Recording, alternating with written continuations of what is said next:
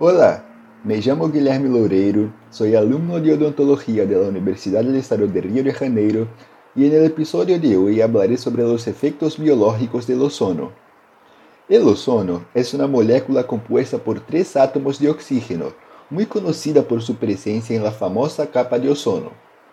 No campo odontológico, por sua vez, é uma terapia biooxidativa, com um papel eficaz no manejo de las enfermedades bucodentales. Mientras que en la naturaleza el O3 se forma por la transformación natural del oxígeno gaseoso en ozono por los rayos UV, en la terapia se utiliza un equipo generador de ozono. La ozonoterapia funciona aumentando la cantidad de oxígeno en los tejidos y deteniendo procesos insalubres en el organismo, como el crecimiento de bacterias patógenas en caso de infección.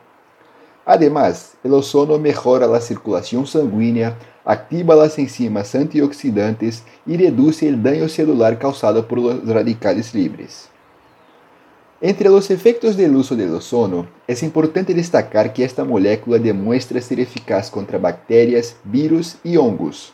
A diferencia de los medicamentos, como los antibióticos, que tienen una acción específica sobre un determinado grupo de microorganismos, el ozono tiene un amplio campo de actividad y puede ser utilizado en diferentes condiciones y patologías como herpes, tratamientos de endodoncia, gingivitis, periodontitis, halitosis, entre otras.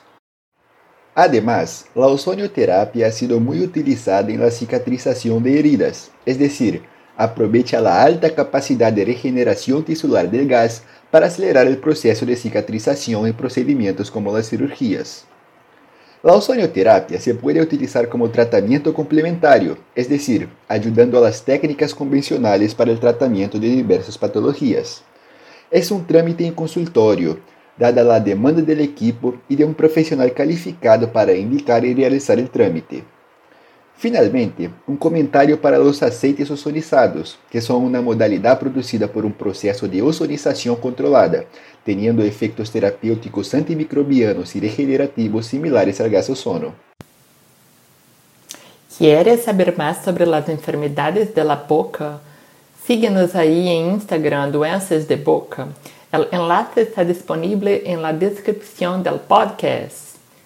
Gracias por escuchar. E te espero na próxima semana.